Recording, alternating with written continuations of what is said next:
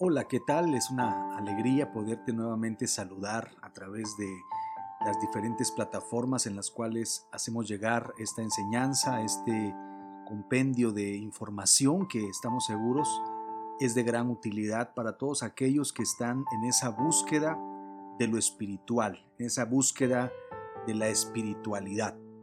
Eh, en esta ocasión estamos llegando al quinto episodio de nuestra serie denominada El agua del alma, compartiendo la sabiduría del espíritu. Hemos venido hablando eh, los primeros capítulos de Génesis, hemos llegado al capítulo número 4. Este capítulo es un capítulo bastante amplio, bastante extenso, pero nos narra una de las historias más importantes que tenemos nosotros que conocer puesto que en esta historia narrada en el capítulo 4 de Génesis, encontramos que hay toda una serie de acontecimientos que nos pueden ir dando a nosotros luz para entender la naturaleza humana, cómo la naturaleza humana empieza en el capítulo número 4 a manifestarse en esa dualidad, en ese camino doble entre hacer lo correcto o hacer lo incorrecto. Tenemos que entender que a lo que llamamos nosotros correcto no es correcto en un sentido solamente físico, sino que en realidad estamos refiriéndonos a algo en un sentido espiritual. Dios le encomienda al ser humano que viva una vida cerca de Él, cerca de sus mandamientos, cerca de la relación con Él,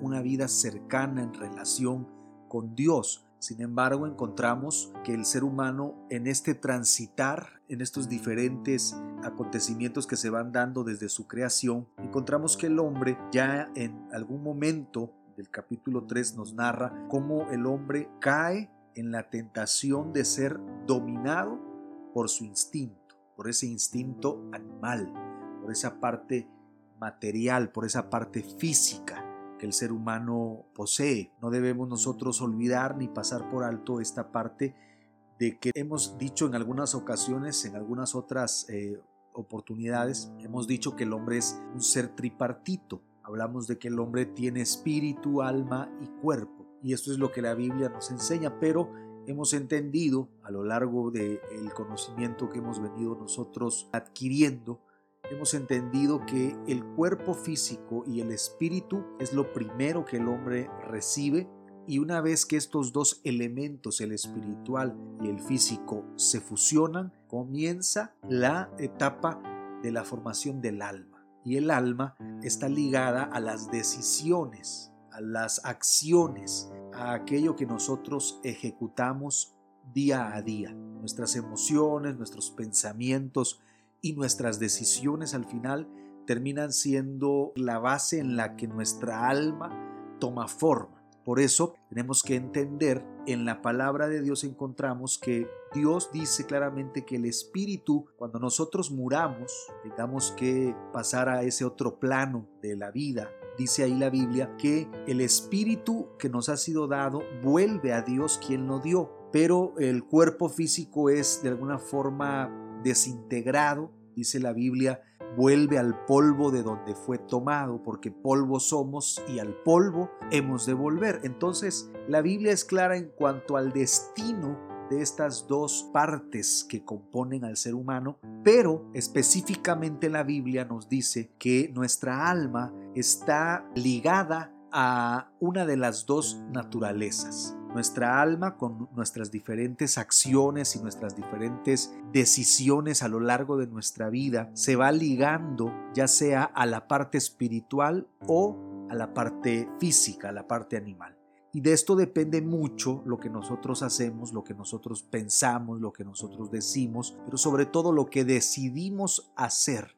Las acciones generan energía, generan reacción, generan respuesta por parte del universo. Entonces, si nuestras decisiones están basadas en la naturaleza física, animal, instintiva, hemos de suponer y hemos de entender entonces que nuestras decisiones serán mal tomadas, serán decisiones que estarán enfocadas a esa parte animal, es decir, instintivas, serán decisiones quizás con egoísmo, decisiones quizás con enojo, decisiones quizás a la ligera, decisiones que probablemente no estén bien llevadas a cabo.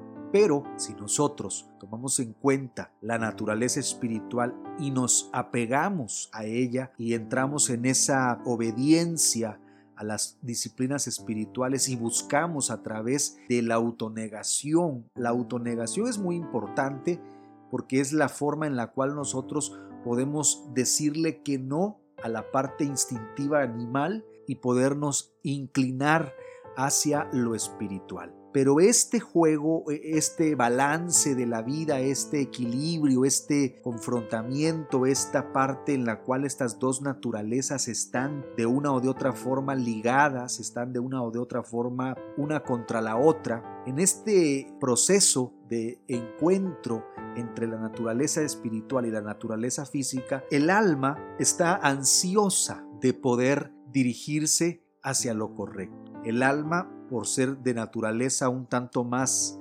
espiritual, busca lo espiritual. Esto es el motivo por el cual existen hoy en día tantas religiones, tantas ideas religiosas con respecto a Dios, el hombre tratando de satisfacer esa necesidad, esa ansia, ese deseo por lo espiritual, cae presa de todas esas ideas que deambulan, de todas esas cosmovisiones que se van dando a lo largo y ancho del planeta y a lo largo de la historia. Entonces el hombre necesita de una o de otra forma encontrar el camino que lo pueda llevar a vivir una espiritualidad intensa, una espiritualidad ferviente, una espiritualidad que le permita al ser humano entrar en esa luz del mundo espiritual. Pero esta parte, esta parte es muy, es muy compleja es algo que de una o de otra forma nos va costando tomar las decisiones correctas, nos va ganando esa naturaleza física, animal, instintiva y somos, si no buscamos lo espiritual, si no nos eh, introducimos en la búsqueda de ese conocimiento, entonces somos presa fácil de esa naturaleza física, de esa naturaleza animal. Entonces vamos a encontrar que en el capítulo 4 del libro de Génesis, ya se llevó a cabo una serie de acontecimientos. Han sucedido eh, varias situaciones desde la creación del hombre.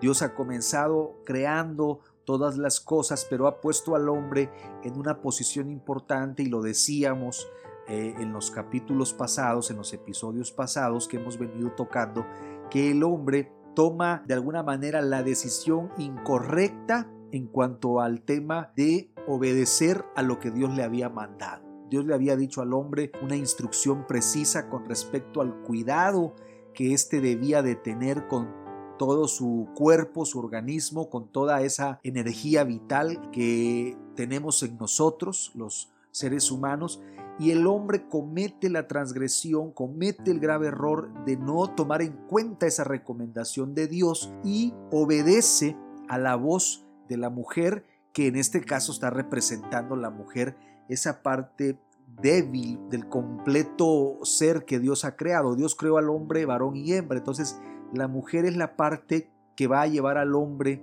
a esa decisión, pero el hombre precisamente debe en ese, vamos a decirlo, en esa contienda, en ese encuentro, en, ese, eh, en esa lucha que se da, tenemos que entender que el hombre precisamente es puesto con una mujer para que sea la mujer la que lo incite y el hombre sea el que se niegue. Entonces hay esa parte es diseñada así por Dios. Esa es la parte en la cual Dios trabajó el diseño del ser humano, de la creación, en la dualidad.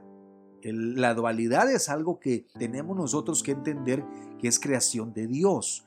Dios creó la polaridad, Dios creó noche y día, Dios creó cielo y tierra, Dios creó sol y luna, Dios creó dos naturalezas con el propósito de que estas dos tuvieran esa oposición, ¿eh? eso era parte de, y en la representación física entre el hombre y la mujer, la mujer está representando la parte débil y el hombre tiene que ser la parte fuerte. Pero no estoy hablando de débil con el objetivo de minimizar la imagen de la mujer porque no es por ahí la idea. No es una idea de decir que la mujer es el sexo débil eh, en ninguna forma, sino lo que estamos tratando de poner claro es el concepto de cómo Dios establece esas dos polaridades. Yo no quisiera usar la palabra positivo negativo porque se podría malinterpretar aún más el que digamos que la mujer representa la polaridad negativa, pero en sí esa es la idea de la que estamos hablando. Dios establece dos circuitos en la tierra para el ser humano, para que el ser humano pueda encontrar la espiritualidad, la luz de la espiritualidad. Pero ese circuito ese circuito está combinado por dos polaridades, que es la masculina y la femenina, por la polaridad del varón y por la polaridad de la hembra. Pero estas dos polaridades, estas dos naturalezas en las que el hombre, el ser humano está inmerso, estas dos naturalezas son las que a la vez que se buscan, a la vez se repelen, a la vez están en una lucha de, de poder. Entonces, esto es parte del diseño de Dios, porque esto nos está hablando de lo que realmente sucede en el mundo, hablando de lo material y de lo espiritual. Lo material y lo espiritual están también en representación de las dos polaridades, tomando lo material la representación del aspecto negativo y la espiritualidad el aspecto positivo, como en el caso del día y la noche. Nosotros entendemos la lumbrera mayor es el sol y ilumina el día y hace que todo el día tenga claridad, pero cuando entra la noche la que ilumina es la luna pero la intensidad de la luz que la luna emite no alcanza a iluminar la tierra no alcanza a aclarar, por decir así, el ambiente. Entonces encontramos que en todas las cosas que Dios creó están implícitas estas dos polaridades. Entonces el hombre, como ya lo dijimos antes, el hombre entonces está ligado esta dualidad. Esta es parte de la creación, esta dualidad es parte del diseño divino, es la idea con la que Dios generó todo lo que hoy podemos nosotros ver y conocer. Entonces el universo está inmerso en esta polaridad, en estas dos energías, en estas dos representaciones, podríamos llamarlo a nivel ya más universal, más eh, grande todavía en un concepto, hablar del bien y del mal, de lo bueno y de lo malo. Entonces el hombre está puesto en lo material, en la vida física, con el objetivo de que supere ese nivel bajo de, intensidad, ese nivel físico, y pueda el hombre evolucionar a un nivel espiritual. Es decir, el hombre es creado espiritualmente, pero es puesto en un cuerpo físico para que el hombre supere ese instinto físico y se gane el derecho de poder vivir plenamente en el mundo espiritual. ¿Por qué el hombre no es enviado directamente a lo espiritual? Porque eso transgrede la ley de la polaridad porque eso, eso es parte de lo que digo, Dios en su sabiduría sabe que para que las cosas tengan equilibrio no se pueden sostener con una sola, con una sola pata, ¿no? Por decirlo de alguna manera. Se necesitan por lo menos dos bases para poder sostener. O sea, el cómo se sostiene la creación está en estos dos pilares, en estas dos polaridades, en estas dos dimensiones, en estos dos géneros, en estas dos representaciones. Esa dualidad tenemos que entender que no es mala, no es malo que el hombre esté inmerso en la dualidad, lo que viene a ser malo es que el hombre en esa dualidad en la que está inmerso se incline sobre el aspecto negativo, sobre el aspecto físico, sobre el aspecto animal, instintivo y no entienda que como ser humano lo que necesita es evolucionar hacia el plano espiritual, conectarse con lo espiritual y cómo se conecta con lo espiritual de una forma muy sencilla, porque esta es la otra parte que a nosotros nos cuesta entender el hombre se conecta con lo espiritual cuando renuncia a su instinto físico animal. Lo que a nosotros nos diferencia del resto de animalitos de la creación, lo que a nosotros nos hace ser diferentes en un concepto amplio de la idea, es precisamente la conciencia que tenemos nosotros para poder enfocarnos en ese aspecto de lo espiritual. Nosotros vamos a ver que ningún animal de la creación tiene una vida enfocada hacia lo espiritual. Los seres eh, vivos, los animalitos, están 100% inmersos en la naturaleza física. Los perritos muerden a la gente cuando se sienten nerviosos, cuando no están acostumbrados a tratar con gente. Entonces, ¿cuál es la reacción del perro? Morder. Y así podríamos nosotros eh, ejemplificar a todos los animales que actúan por instinto.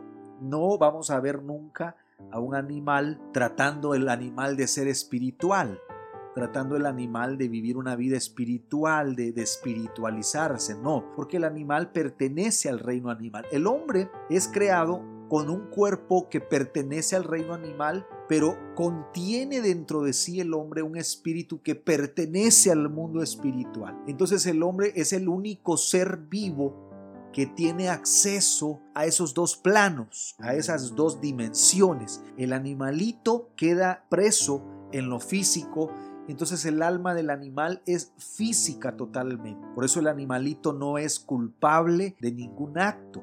Dios no le recrimina a ningún animal sus actuaciones animales, a sus actuaciones instintivas, porque el animalito está actuando de acuerdo a su naturaleza. Pero el hombre sí tiene la responsabilidad de generar decisiones que puedan tener una dosis de espiritualidad. Es decir, las decisiones del hombre no pueden ser de naturaleza instintiva porque entonces vendríamos a ser 100% animales y eso no pasa. Por ejemplo, hay eh, cosas que nos parecen agradables siempre y cuando no sean hacia nuestra familia, siempre y cuando no afecten a nuestra familia. Pero si nosotros lo hacemos a otra persona, entonces lo vemos correcto o lo vemos aprobable o pensamos que bueno, pues no estoy haciendo nada malo, pero cuando se invierten los polos y, y, le toca a nuestra familia sufrir de algo así, entonces vemos que no nos gusta, que no queremos que eso pase. Entonces es ahí cuando el hombre entonces se dice que el hombre tiene conciencia de su existencia. Ese es el punto al que la Biblia está llevándonos día con día, a tomar conciencia de nuestra existencia, de que estamos aquí en esta tierra conscientes de que estamos acá para vencer la naturaleza animal en la cual estamos y poder evolucionar a un plano espiritual y poder ser dignos de estar en ese plano espiritual. De lo contrario, estamos nosotros demostrando que no somos dignos de pasar al mundo de lo espiritual. ¿Por qué? Porque para poder realmente estar en el mundo espiritual tenemos que renunciar a lo físico y enfocarnos en esa búsqueda. Eso es lo que se promueve en las religiones. El único inconveniente con las religiones es que las religiones no conducen al hombre por la vía más certera, por la vía más clara para llegar a esa espiritualidad y rodea el camino. Hay un camino recto para poder llegar a encontrarnos con esa naturaleza espiritual, para encontrarnos con esa dimensión espiritual, pero sobre todo para conectarnos con ese Dios que es espíritu. No debemos olvidar eso. Nosotros tenemos que entender que Dios no es materia. Dios no es materia. Él es el creador de todas las cosas, pero Él es espíritu. Entonces Él habita en esa dimensión de lo espiritual. Y entonces el hombre fue sacado de esa dimensión espiritual cuando se negó a vivir una vida basada en conciencia para vivir una vida basada en instinto. Eso es la forma de, de poderlo de alguna forma sintetizar, resumir, estamos tratando de, poder poner en clara la idea. El hombre, al negarse a vivir una vida consciente, negándose a su instinto y obedecer a su instinto, entonces el hombre le da la espalda a Dios para entonces quedar preso en la naturaleza instintiva. Y esa es precisamente la caída del hombre. Entonces el hombre se desconecta de ese mundo espiritual, de esa dimensión espiritual, de ese reino de Dios, de ese jardín del Edén, de ese lugar donde Dios tenía comunión con el hombre de una forma directa. Dios está ahí, pero el hombre al cometer el error de enfocarse y tomar sus decisiones en la naturaleza animal instintiva, entonces renuncia a ese mundo, renuncia a ese lugar, renuncia a esa comunión, renuncia a esa relación y queda entonces inmerso en esta naturaleza física en la cual es decadente, o sea, la naturaleza física del hombre cada día es ah, inclinada hacia la parte bestial. El hombre, el ser humano, por lo mismo, entre más alejado de Dios está, más bestial se vuelve. Se vuelve un animal, se vuelve instintivo 100% al grado de que es capaz de cometer las peores atrocidades, las peores bajezas, las peores cosas que podamos imaginarnos. Entonces, esto sucede cuando el hombre está inmerso en esa naturaleza física, en esa naturaleza animal instintiva. Entonces, la otra parte la naturaleza espiritual tenemos que buscarla. Pero ¿qué sucede? Que las religiones han coartado ese camino. Las religiones han puesto a ese camino en el cual podemos llegar a, la espiritualidad, lo han ocultado las religiones. Y lo estoy diciendo de forma clara porque yo puedo decirlo abiertamente, me declaro antirreligión. Creo que esa es la palabra más adecuada. Soy antirreligión. Soy anti todo aquello que te oculta la verdad. Hay dos razones por las que te ocultan la verdad. Una, porque no quieren que tú lo sepas. Y dos, porque ellos tampoco lo saben. Esas son dos cosas. Y las dos son malas, porque en las dos está implícita la idea de que la verdad no está saliendo a la luz y no está siendo conocida. Entonces, ¿cuál es el problema con las religiones? Que las que saben la verdad la ocultan y las otras que también la ocultan, la ocultan por la sencilla razón de que no la saben. Y he ahí el problema. Entonces el hombre no logra llegar a, a, conectarse con la vida espiritual por la sencilla razón de que el camino que le están trazando no dirige hacia ese fin. Puede dirigir a muchas otras cosas, a muchas otras ideas, pero no te lleva al lugar de la espiritualidad. Y es a ese punto donde vamos a ir llegando. Y el libro de Génesis, conocido para los hebreos, para los judíos, para los israelitas, como el libro de Bereshit, como el primer libro, el libro del comienzo, como el libro que nos entrega, que nos regala la historia de la creación, que nos regala la historia de cómo Dios fue plasmando en el ser humano la idea de lo que Él quiere hacer con el ser humano. Entonces, el libro de Génesis es el libro quizá más importante que nosotros podamos leer de toda la Biblia. Cuando alguien que es religioso renuncia a, los libros del Antiguo Testamento porque piensa que su relación con Dios se basa en lo que dice el Nuevo Testamento, se está perdiendo la verdad en esencia. Porque cuando hablamos de Jesús, y aquí lo quiero meter como un paréntesis, cuando hablamos de Jesús, estamos hablando de alguien que enseñó el libro de Génesis. Jesús no, no, no habló del Evangelio de San Mateo, Jesús no habló del Evangelio de Marcos, ni del Evangelio de Lucas, ni del Evangelio de Juan, ni del libro de los Hechos, ni del libro de los Romanos, ni de las cartas a los Corintios, ni de Efesios, ni de Gálatas, ni de ningún libro que existe en el Nuevo Testamento. Jesús no enseñó ninguno de esos libros que están escritos en el Nuevo Testamento. Jesús enseñó lo que está escrito en el Antiguo Testamento.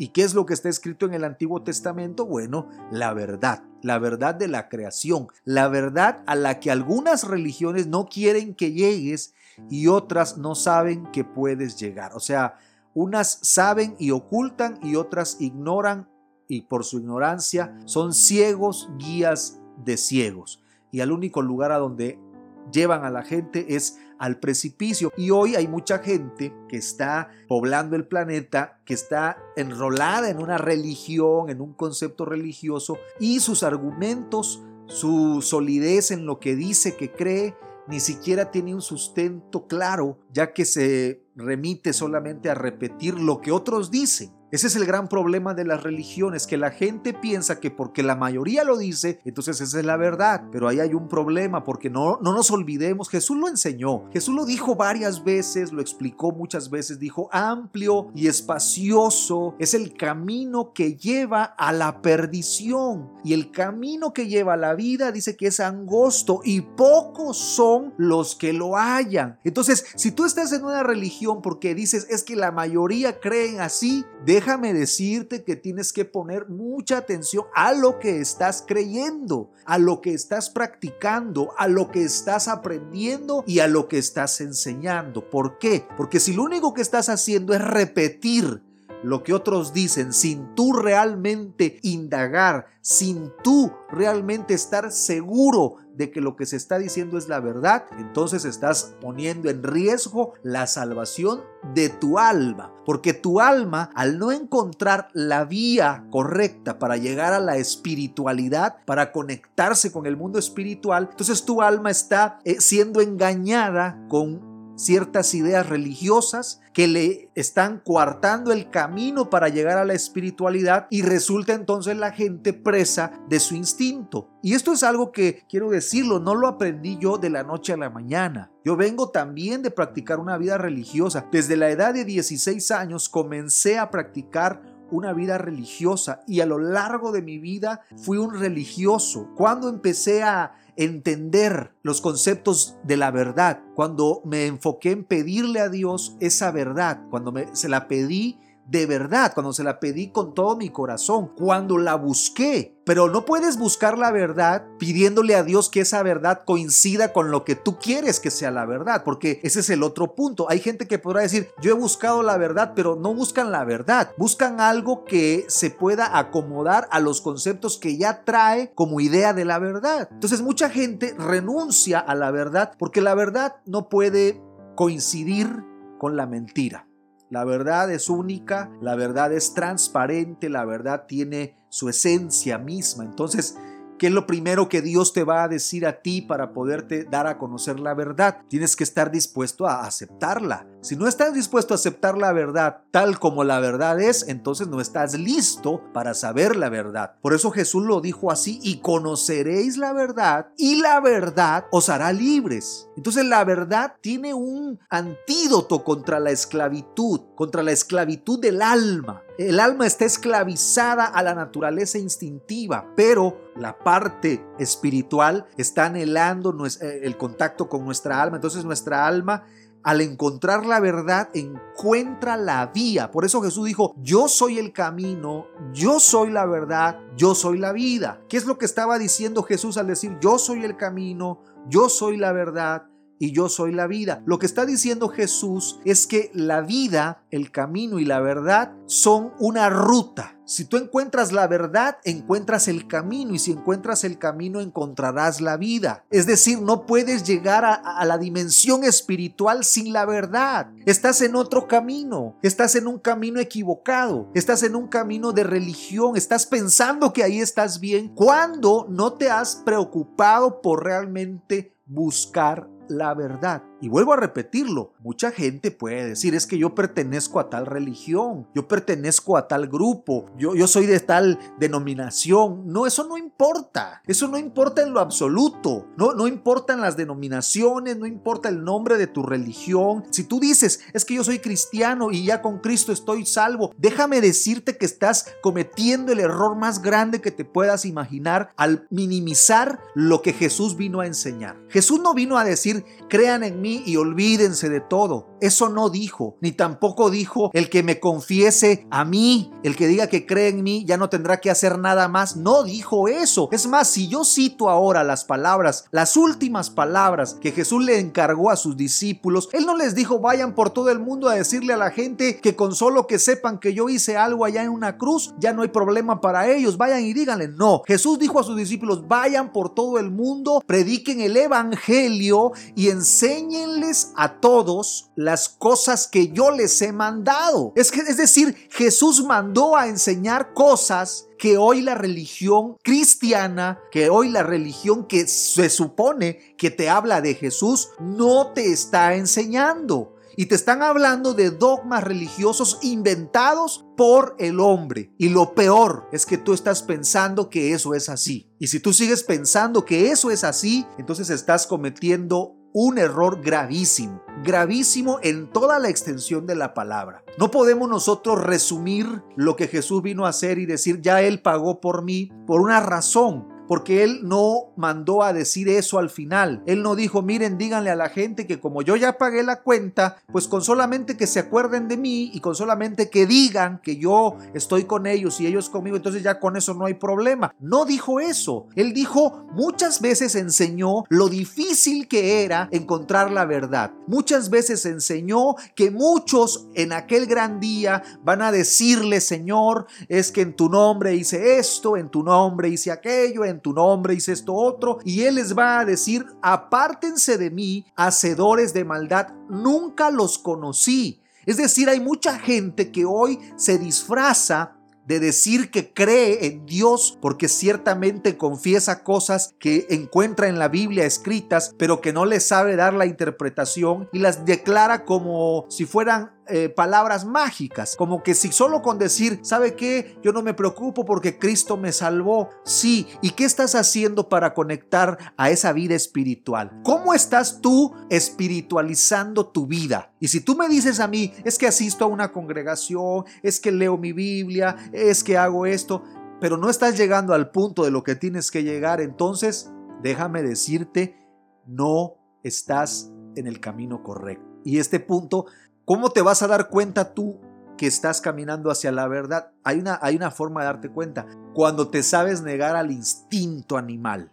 Cuando tu naturaleza animal te incita a hacer algo indebido y tú sabes decir no, porque esto no es correcto. No, porque esto no va a verlo bien Dios. Porque hay dos cosas. Mire, la gente, y esto lo digo porque también fui religioso, la gente se cuida que no lo vea la gente.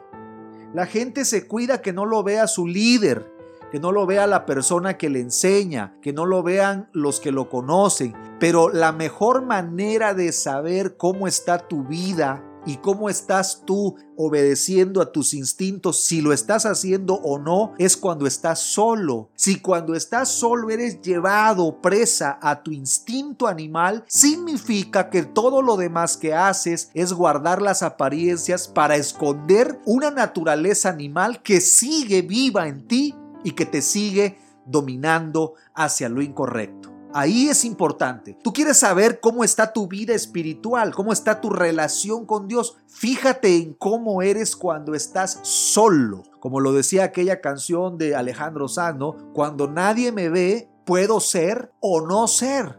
Y esa es la realidad. O sea, esa canción era filosofía. Alejandro Sano la estaba cantando para deleitar solamente el oído, es una canción filosófica, porque cuando estás solo es cuando realmente se descubre lo que tú eres. ¿Qué eres? ¿Qué eres cuando estás solo? ¿Cómo reaccionas? ¿Cómo actúas? ¿Cómo piensas? ¿Cómo hablas? ¿Qué haces? ¿Qué no haces cuando estás solo? Eso es la respuesta para saber qué estás haciendo con tu alma. Si tu alma cuando estás solo se enfoca en negarse al instinto animal, entonces quiere decir que estás encontrando la vía hacia la conexión. Pero si cuando estás con gente pones una ropa que te distinga como religioso, cuando hay gente presente, hablas como habla un religioso, si tú te tratas de comportar delante de los demás como un religioso, eso es lo que eres, un religioso. Pero un religioso no es espiritual. Un religioso solamente es un animal vestido de espiritualidad, pero no la puede tener. No la puede tener porque simple y sencillamente la espiritualidad en, el, en la vida del ser humano se refleja en decisiones contrarias al instinto. Yo no puedo ser espiritual y ser dominado por lo instintivo. Ahora, ¿cuándo nos damos cuenta que estamos mal? Bueno, nos damos cuenta cuando nuestras decisiones son malas. Si nuestras decisiones son malas, estando en una religión, significa que hay un problema con la religión que estamos practicando. ¿Por qué? Porque la religión que estamos practicando no nos está dando las herramientas para que nosotros podamos incrementar nuestra espiritualidad y podamos vencer esa parte negativa en nosotros, que es la naturaleza animal. Quiere decir entonces que la religión, si tú estás practicando una religión pero no paras de pecar, si tú estás practicando una religión pero no te puedes detener en tus instintos, si tú estás practicando una enseñanza pero no cambias tu vida y no le dices no a lo incorrecto, entonces quiere decir que estás todavía militando en lo incorrecto, en la mentira. Ahora, tú me vas a decir, Bueno, pero es que usted ya no, ya no comete errores. No, eso lo explicábamos en el capítulo pasado. Cuando la Biblia dice que Dios le dice a la serpiente que va a herir a la mujer en el calcañar y la mujer va a herir a la serpiente en la cabeza, lo que está diciendo la Biblia es que la naturaleza física, al estar siempre nosotros, o sea, nosotros media vez estemos vivos, vamos a tener instintos. Si alguien viene y nos ofende, nos vamos a enojar. Si alguien viene y nos agrede, nos vamos a alterar. Si alguien viene y nos, nos incita a lo malo, vamos a, sentir ese, e, ese deseo de querer hacer lo incorrecto. Eso es lo normal, porque no somos solo espíritu.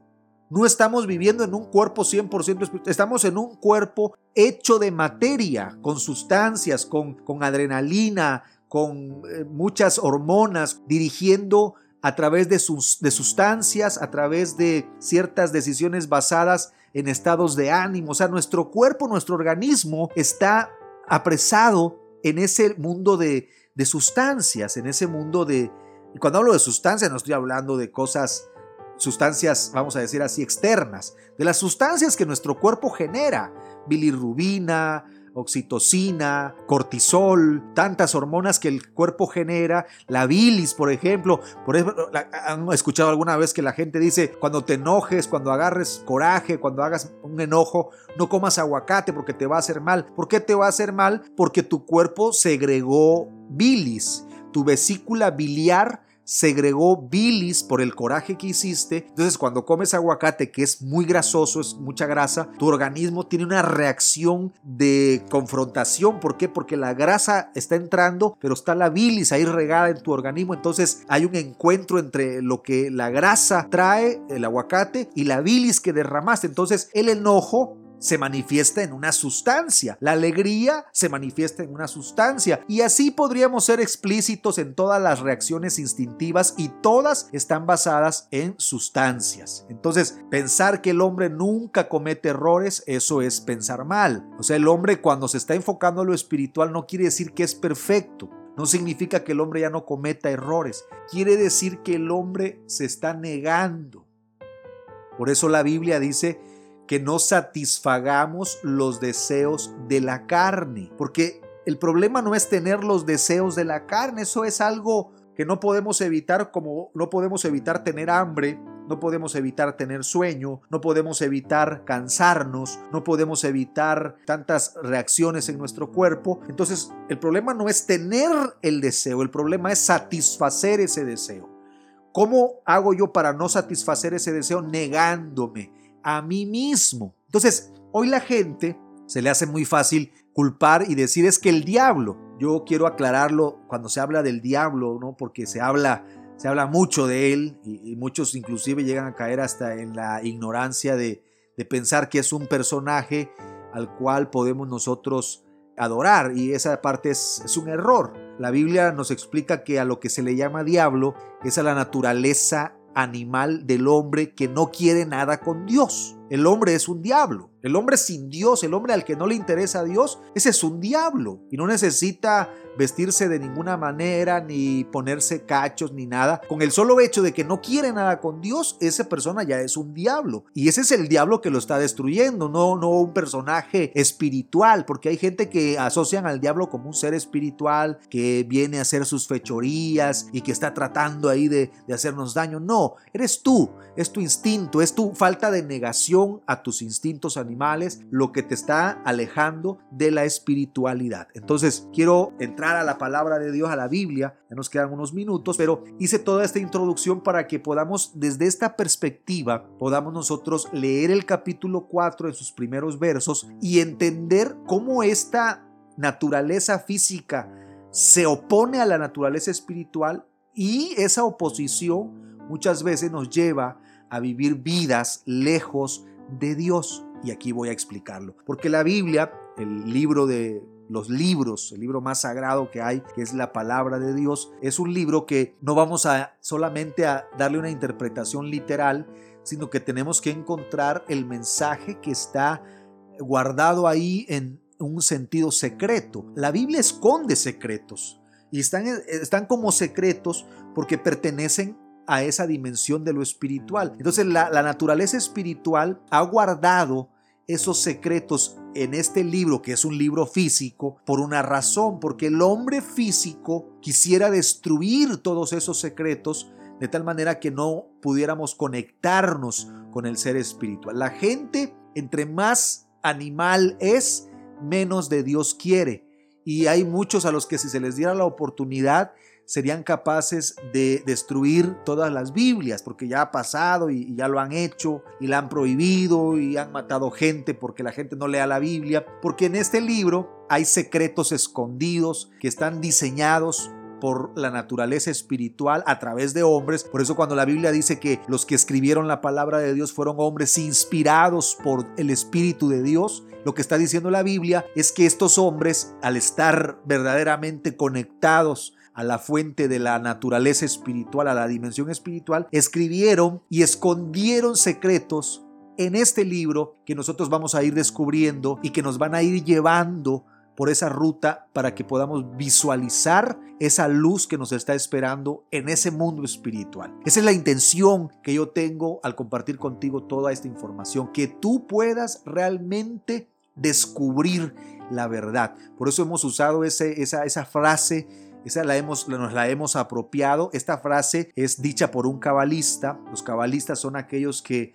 se dedican precisamente a descifrar esos secretos escondidos en el libro de la palabra de Dios, en la Biblia. Esos que les llaman cabalistas, hay gente que cuando hablan y escuchan la palabra es cabalista, eh, asocian la idea del cabalista con, un brujo y nada que ver. El cabalista es aquel que busca los secretos, que se mete a profundizar en los secretos. Entonces un cabalista escribió esta frase que dice, el sabio sabe que la existencia guarda un secreto.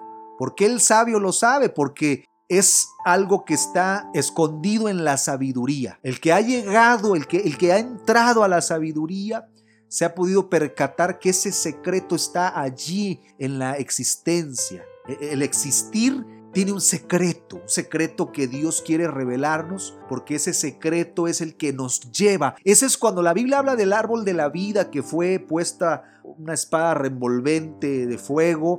Lo que está diciendo la Biblia es que fue puesta detrás del secreto. Se escondió el árbol de la vida, porque el hombre tenía acceso a la vida espiritual, porque esa es la vida.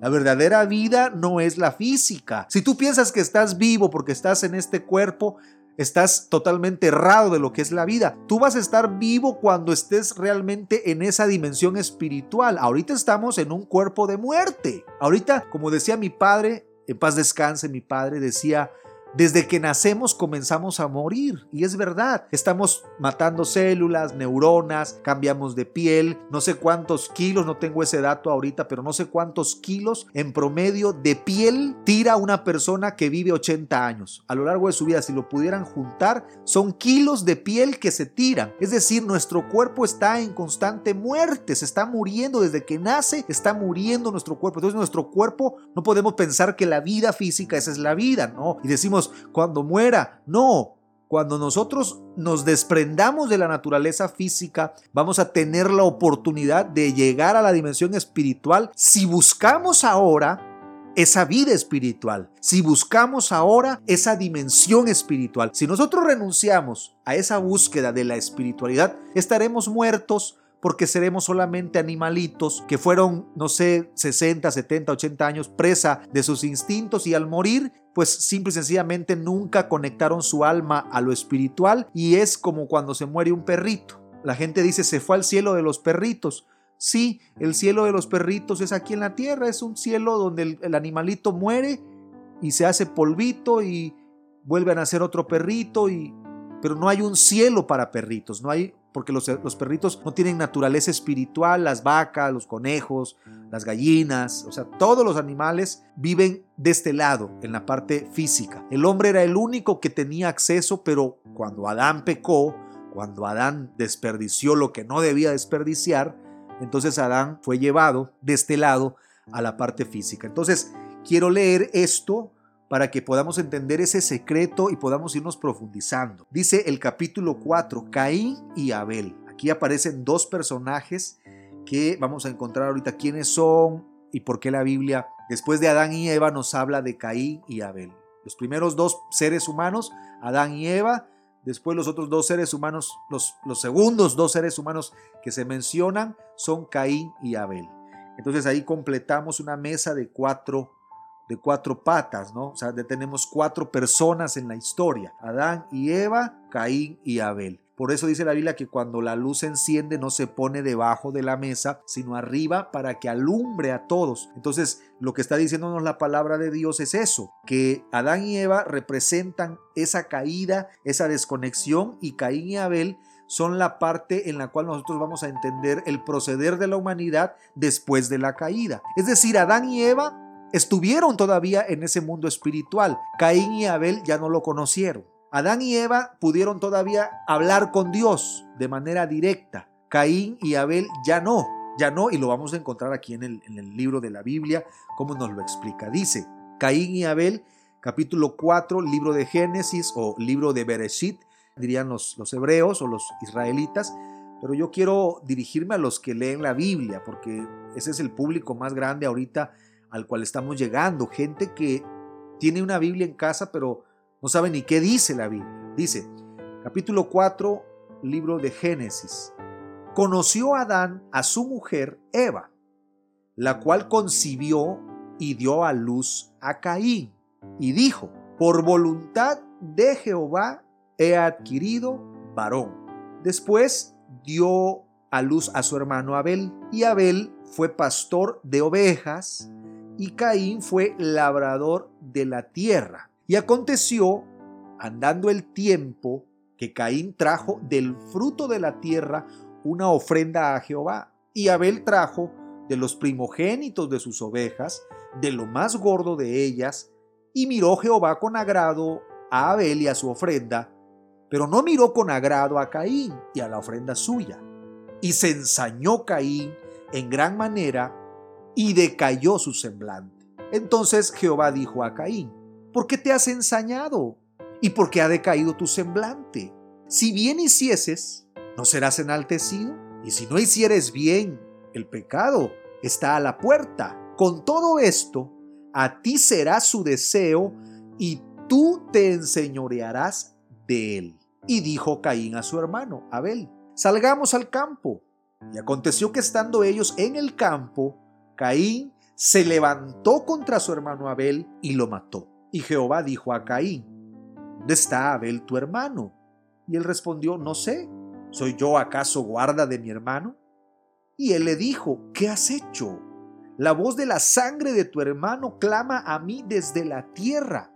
Ahora pues, maldito seas tú de la tierra que abrió su boca para recibir de tu mano la sangre de tu hermano. Cuando labres la tierra, no te volverá a dar su fuerza. Errante y extranjero serás en la tierra. Y dijo Caín a Jehová, grande es mi castigo para ser soportado.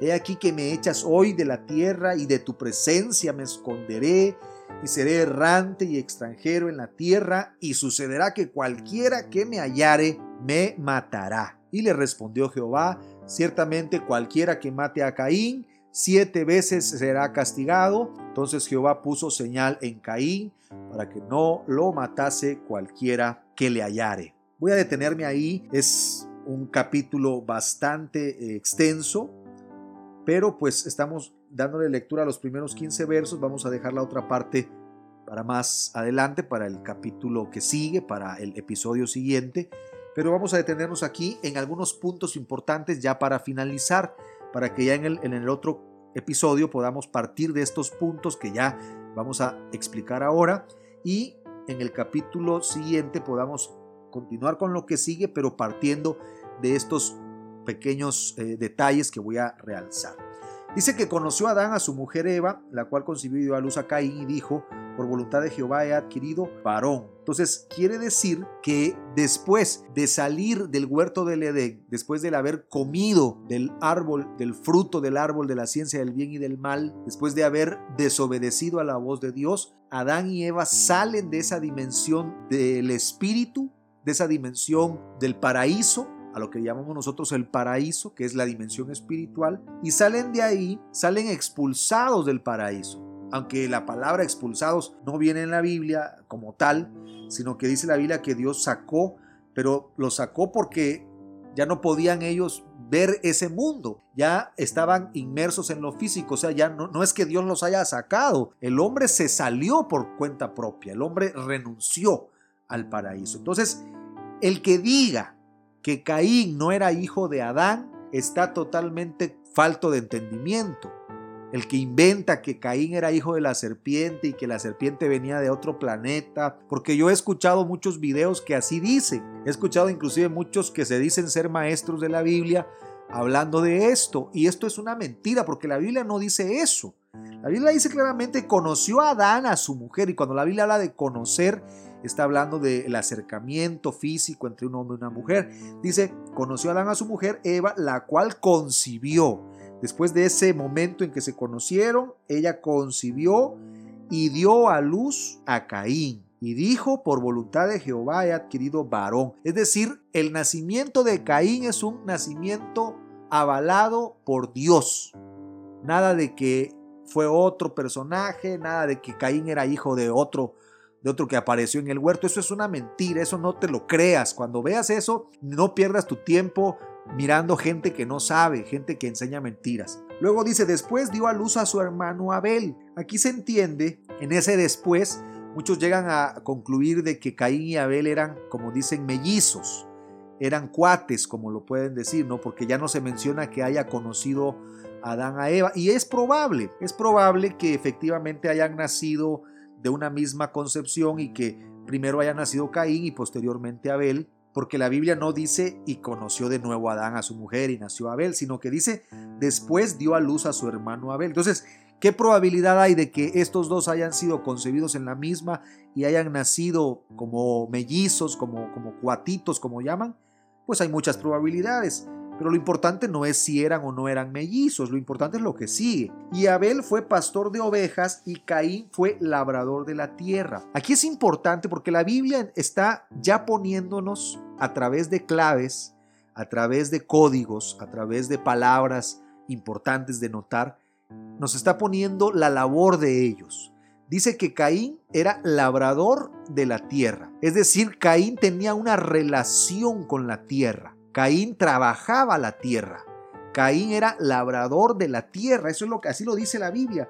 Dice, y Abel fue pastor de ovejas y Caín fue labrador de la tierra. Entonces, quiere decir que Caín está enfocado en lo terrenal, pero dice, y Abel fue pastor de ovejas. Abel, ¿qué significa ser pastor de ovejas? Significa posicionarte por encima del reino animal. Porque una persona que cuida animales es porque sabe que está por encima de los animales. Es que, es que sabe que es una creación superior. Quiere decir que Abel estaba enfocado en la idea clara de la espiritualidad y Caín estaba enfocado en la idea clara del instinto animal. Estos dos están representando ya las dos naturalezas. Por eso la probabilidad de que estos dos hayan sido mellizos es infinitamente grande. ¿Por qué? Porque Dios le habló al hombre que no comiera del árbol de la ciencia, del bien y del mal. O sea, el hombre iba a estar por encima del mal, pero al comer del árbol, o sea, al comer de eso que no debía comer, que ya lo explicamos, y si no los escuchaste, puedes ir al primer episodio y escuchar el primero y el segundo episodio, donde hablamos claramente qué fue lo que comió Adán. Entonces, cuando Adán come de esto, entonces ya Adán es llevado a esa naturaleza física y ahí se van a manifestar bien y mal. Porque en lo primero no había bien y mal, pero ya una vez después de comer esto, entonces ya va a haber bien y mal. Y el bien y el mal se representan claramente en Caín y Abel. Uno, labrador de la tierra, terrenal, físico, y el otro, pastor de ovejas, es decir, asumiendo su señorío a través de la espiritualidad de la conciencia sobre el reino animal. Luego encontramos, dice, y aconteció que, andando el tiempo que Caín trajo del fruto de la tierra una ofrenda a Jehová, y Abel trajo también de los primogénitos de sus ovejas, de lo más gordo de ellas, y miró Jehová con agrado a Abel y a su ofrenda, pero no miró con agrado a Caín y a la ofrenda suya, y se ensañó Caín en gran manera y decayó su semblante. Quisieron ambos conectarse con la naturaleza espiritual, pero Caín llevó acciones terrenales, instintivas. Llevó, dice la Biblia, Caín trajo del fruto de la tierra. trajo de lo terrenal. O sea, tus obras instintivas no te sirven de nada para llegar allá con Dios. Pero Abel dice que Abel trajo también de los primogénitos de sus ovejas, de lo más gordo de ellas. Quiere decir que Abel sacrificó los primeros frutos de sus ovejas en representación de sus instintos animales.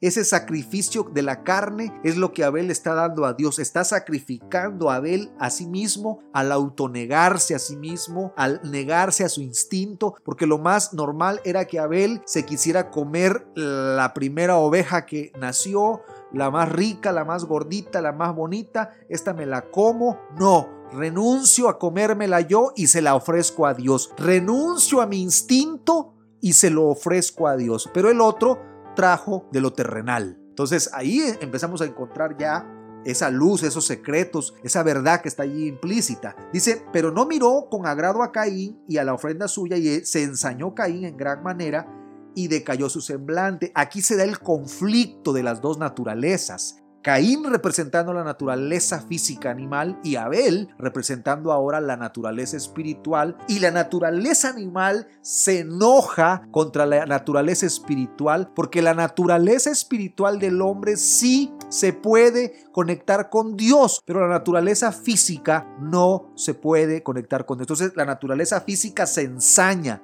contra la naturaleza espiritual, por eso a ti te cuesta ser un hombre espiritual, ser una mujer espiritual, vivir una vida espiritual, porque tu naturaleza física está ensañada, está molesta, está enojada contra tu naturaleza espiritual. Pero ya hemos llegado al final, estamos ya al borde de la hora y agradezco mucho tu atención. Eh, espero que podamos estar nuevamente reunidos alrededor de esta enseñanza en el próximo episodio, el episodio número 6, que es el siguiente.